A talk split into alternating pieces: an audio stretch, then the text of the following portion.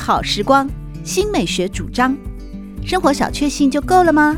人生其实可以有更多美好选项。文学奖得主、专栏作家、资深媒体人朱国珍在《真正好时光》节目里与您分享美好生活。让我们打开心灵的扉页，享受真正好时光。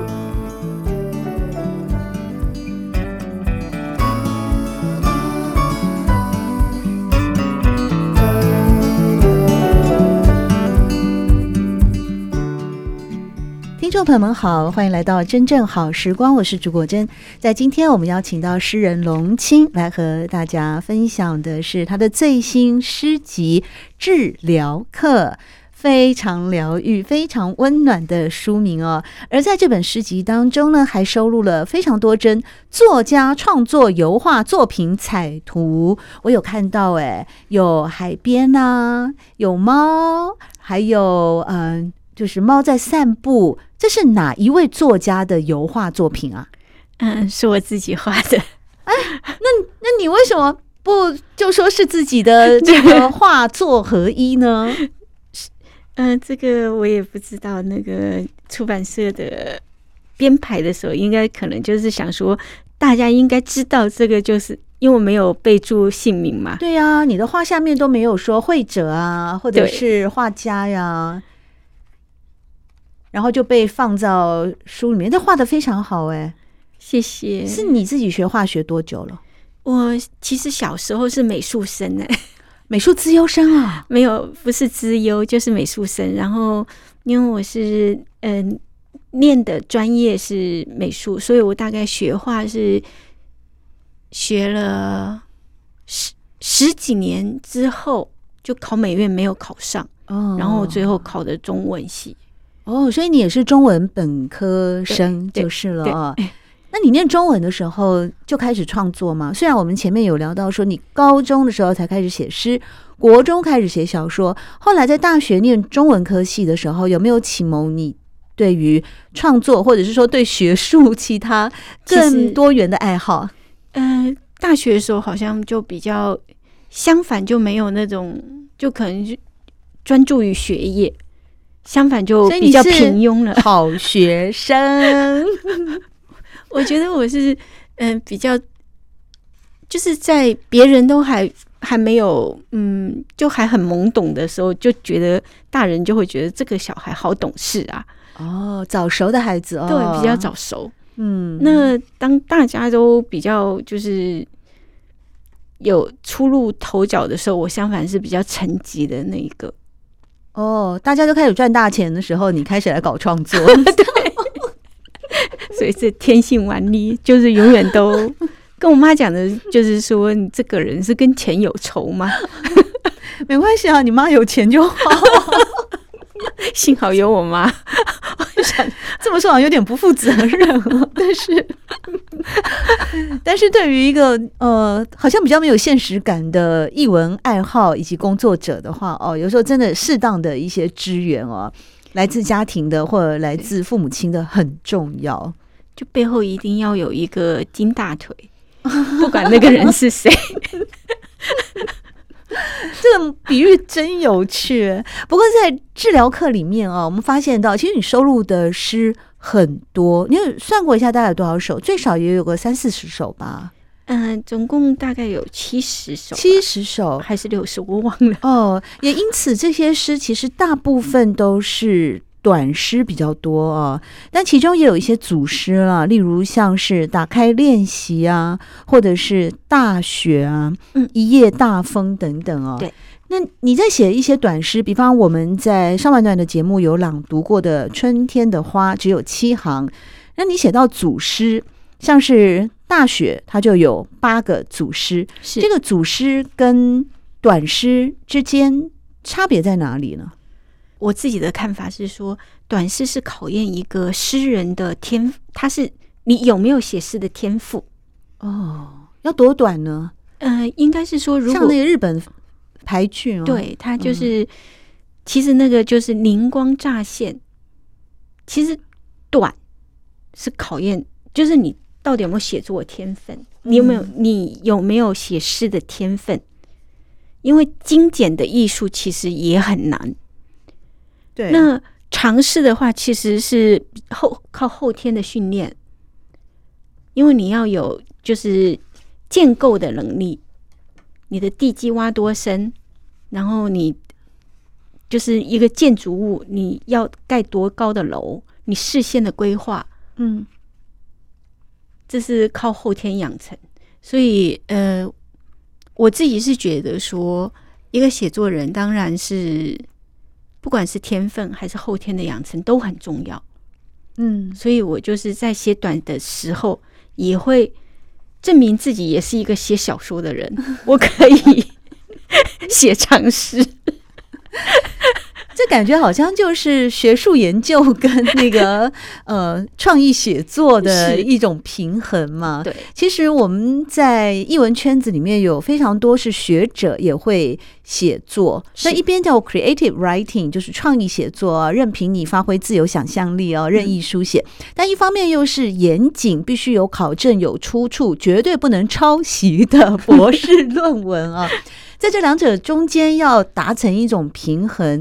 呃，在我感觉好像也就像刚才龙青所说的，在组诗、长篇组诗或者是说短诗之间，你也必须要驾驭的那些很基本的一种才华也好、技巧也好啊，嗯、或者是个人的对于诗的热爱以及你的专业，嗯，通通都在一首一首无论长短的诗创作当中被体现。是在治疗课里面收录了有。六十多首，六七十首诗，你个人有偏爱的吗？应该是说，我其实大多有人说，哎，那就是你喜喜欢的，是不是哪一首哪一首的时候，我就问，就很为难，我就心想说，嗯，都是我的孩子，我可每一个都很爱。为什么你的朋友会觉得说你有特别喜欢哪一首哪一首？因为他们在你的诗作里面有看到了更多的热情，还是看到了更多的你呢？嗯、对，呃，我觉得是像我的前呃这本书的前面几首，比如关于啊，阴雨流书在下雨，这个春天遇到鹿，猫头鹰，这些都。在脸书上，我 po 出的时候，或者说有人买，有读者买到书，然后他们有写一些心得，这几首都是很多人有感的。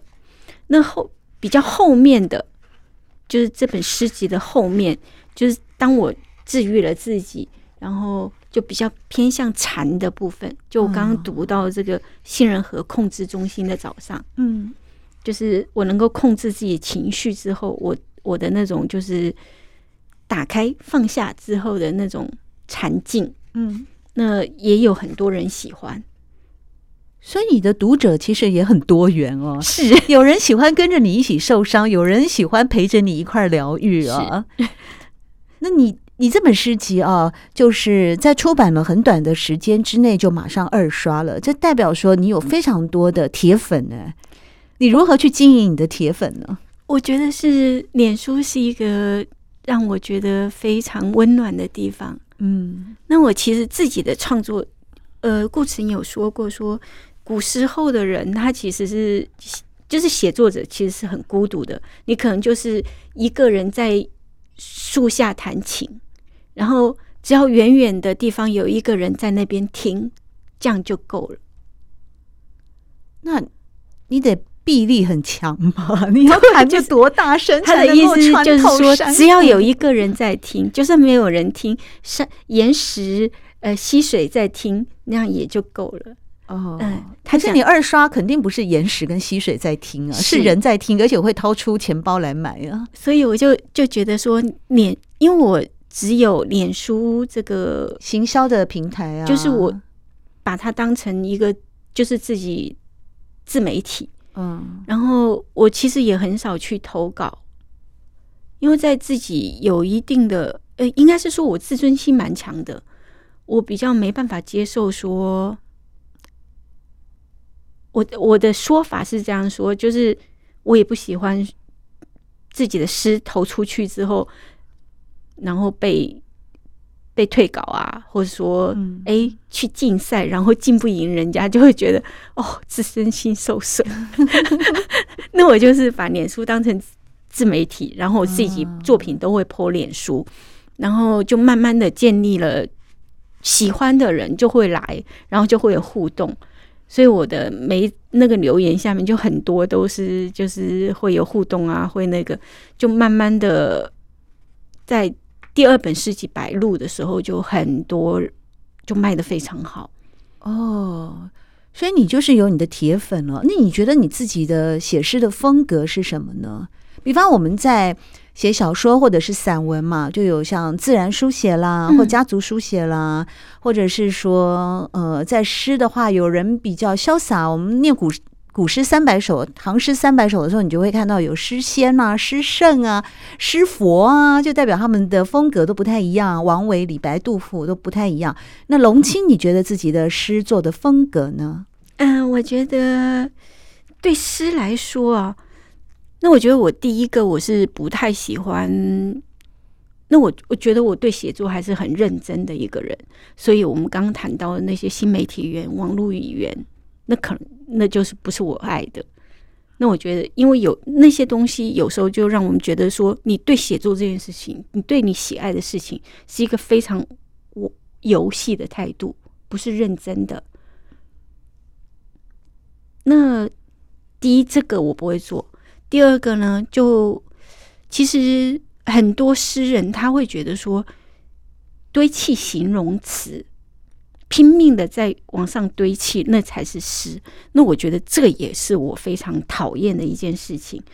那我觉得诗歌跟形容是没有任何关系的，诗歌是连体的意象，是诗意与诗意之间的联盟。但是我们常常看到的就是说，嗯。一些想成为诗的人，他就是把自己的句子分行，只要觉得哎，我说出来话，我把它分行就是诗。我觉得这是不对的。嗯。那还有另外一群人呢，就是不得要领的推着一车的形容词奔向诗。那我觉得这个也是不是不是这个样子。嗯，我是觉得写诗不难，但是写好也不容易。肯定的，对。那我觉得说，我是在我喜欢的诗是既平实又有灵气，然后也让人家觉得说这是深刻的东西，我好好吸收。但是我读了之后，我会好好想一想。嗯，确实是治疗课成功 发言了哦。在龙青的这本新诗集《治疗课》里面呢，收录了有六十多首诗，从一开始的关于啊等等等等到到最后的一首诗是跑步者和终点线。刚才龙青有跟大家分享，其实这么多首诗创作的过程，也是他自己经历过了一阵生命低潮以后啊，慢慢的透过文字、透过创作、透过诗来带给了自己疗愈的新希望，所以他。整个的诗的顺序的安排，不仅仅是时间先后的安排，也是从疾病到康复的安排啊。那在这里面呢，嗯，写这么多的诗的这个过程里面啊，我想有的时候好像也像我们人生哦，像登山吧，会有上坡，会有下坡。尤其是你在面对比较低潮的时候，还要来写作，若非那种热情跟爱支持着你。应该也曾经有想过写不出来或者是放弃的念头吗？是有，怎么办呢？尤其是治疗课的过程啊，想必是各种模考你都要经历的。对，嗯、呃，写不出来的时候其实是非常困扰的。嗯，因为这么多年来写作就是就是像根深蒂固的一个东西，然后从最刚开始喜喜欢读，然后再来就是。嗯，很爱随，从小就是很爱随手记。然后你都有收起来吗？我也常随手记，然后都不见了。那你心更大？没有，我以前听一个作家说，他就是会有灵感的时候，就算是那个 napkin 啊，咖啡店里面的餐巾纸，他都会马上写在上面，啊、杯垫都会写在上面。我后来也试着做了，因为我就随手放个口袋啊，洗衣机就洗烂了嘛，然后就不见了，怎么想也想不起来。所以我好羡慕你们这种非常。非常有规律，然后非常爱惜羽毛的诗人。我其实很多时候，甚至是就是骑着机车的路上，突然想到，然后就停在旁边，然后用手机记完了，然后再骑车走。真的好棒哦！因为你没有呃，但是你坐车应该是车车上是非常容易。我就觉得我的脑可以留住啊，后来就发现我的脑完全留不住。不要相信，不要相信这个。很多时候就是必须要马上记下来，对对，记下来之后你才会知道说，有时候甚至很久之后再回去看，怎么会？哦，对我那时候怎么那么聪明，我现在怎么笨呢？对，哇，这个有志于创作的朋友们听了要赶快把握，好好的要记下自己的灵感哦。像龙青这样子的态度是完全正确的。随时随地有灵感来的时候，就算骑摩托车都要停下来，找一个安全的地方。哦，我觉得我是有做一个，就是有点像，也比较变态的那种，就是强迫症。因为我这么多年，我就是一直都维持一个习惯，就是我只要在速度中，就是我只要出门，我就是跟跟碰看到的物体做换物练习。怎么说呢？换物练习，对。所以你看到一棵松树，你就变成松树吗？然后我就是维持那个感觉。那其实，在很多时候，我是不太擅长跟跟人说话。那因为我把我的所有的话都说给了我遇到的物体，所以我不太擅长讲话。那有时候就是，比方说我们在看到红绿灯的时候，红绿灯的影子。比方下雨天，影子在下面，那我就会想说，哎，那个我正行经，或者说我踏过他的他的血液，然后我感受到那个红绿灯的那个心跳，嗯，然后有时候刹车的时候，或者是前车刹车，那个轮胎在地上地面上磨磨的那个，我自己心脏就会感受到那种疼痛，哇。然后你看到天边，就是黄昏的时候，鸟就是从天边这样飞过，你也会、嗯、会想说，嗯，他们就是剪破了天空，然后去投灵。然后你就是把个有时候是自己跟物体的对话，有时候是把物体换成物体，颜色、形体互换。嗯，那我就觉得说非常有用啊。就是所有的练习都不会白费。那当我们讲说那个诗是自己他来找我的时候，其实不是，嗯，是你每天都在做练习。对对，你需要用到它的时候，它就会浮现出来。对，听了龙青这段话，我领悟到你真的是一个天生的诗人呢。一个摩托车刹车的时候都可以同步感觉到心跳，哇，这句话其实很美耶。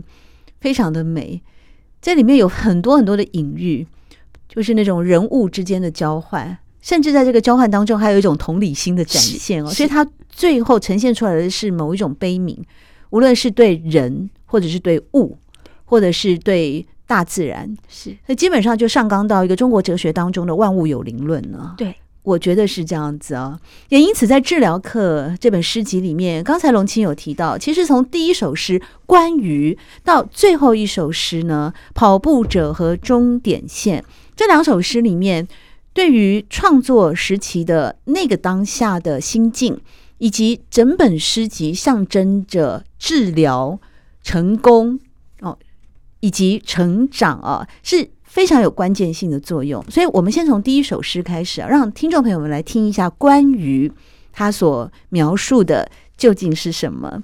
再请龙青作者来为大家朗读关于紫色小碎花轻压过嗅觉的时候，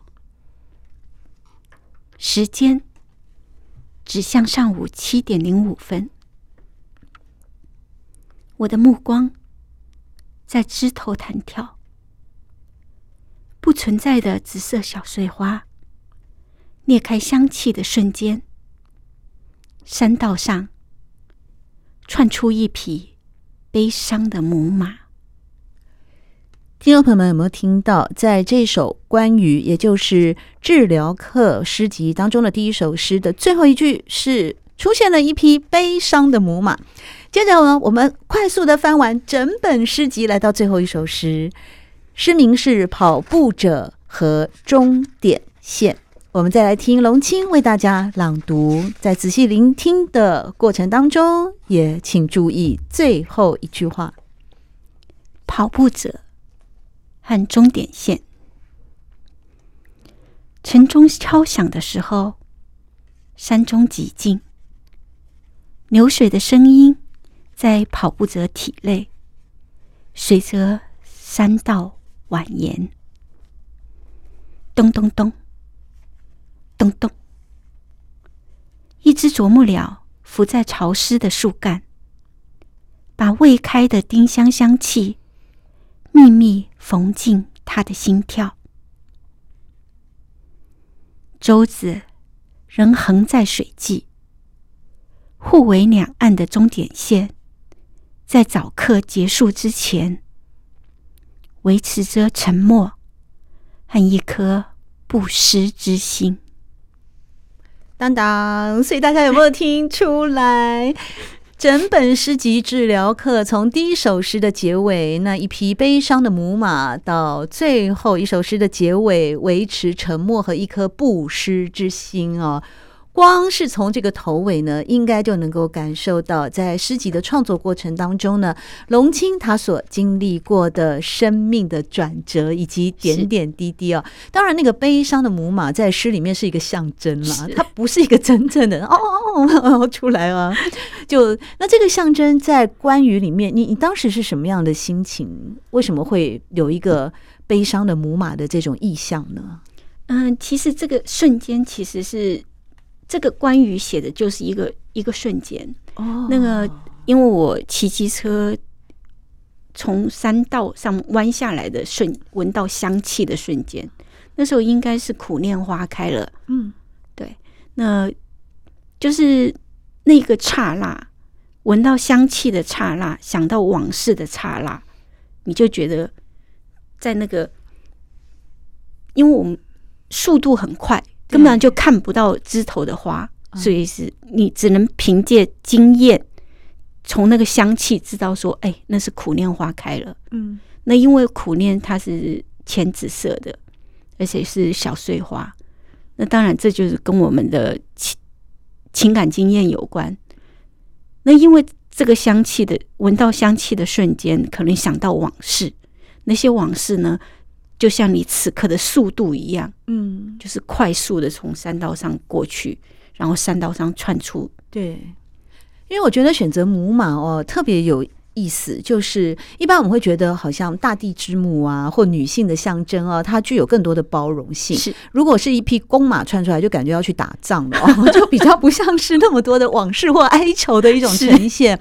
因为一个女性或阴性的角色，她常常会更有。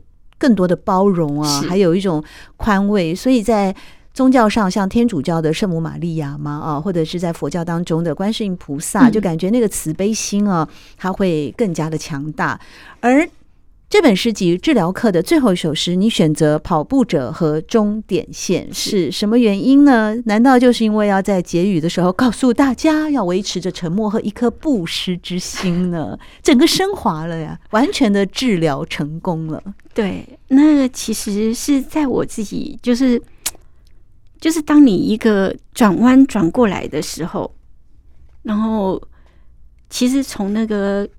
杏仁核控制中心的早上，然后慢慢往后，就是渐入禅境。那叔本华是说，没有人生活在过去，也没有人生活在未来，现在是生命确实占有的唯一形态。那当你走过呃情绪的黑洞，从那个洞里出来的时候，当下想法就是：生命如果有一个顿悟，那么。就是现在这个时候，嗯，那就是像花草树木相信阳光雨露，你相信它，但是不去阐释它如何成型，将带来什么，去信任一颗石头，信任冥冥之中的东西，让它构成我。所以这本诗里面有我的声音，有神佛的声音，也有万物的声音。嗯，就是我感受到的所有。是，特别是在他的编排的过程哦。其实前半段当然就是在一开始的时候。龙青有跟大家分享，好像是一些情感经验的暗黑的那一段过往，但是随着他写下，随着呃那些铃铛声，随着乌托邦的湖岸，慢慢慢慢到了中后段以后，就出现了重新诠释以及打开练习。到打开练习这首诗的出现，我也觉得有一种豁然开朗的感觉。比方说，被花的香味打开，香味打开的是你的嗅觉，奔跑让你自由。哎，感觉就是慢慢的。哦，开朗了，以及到快结束的时候呢，治疗课与这个诗集的书名同样的诗作也出现了。到最后呢，整个的让大家能够完全的体会到某些生命转弯的方向，其实不一定是更加的沉沦，或者是更加的下降。有时候那个转弯。也许就是一种新的开始，诚如在今天《治疗课》这本诗集带给我们的体验，而在今天真正好时光，我们也是邀请到得奖无数、非常优秀又美丽的诗人龙青来到现场和大家分享。谢谢龙青，谢谢国珍，谢谢大家。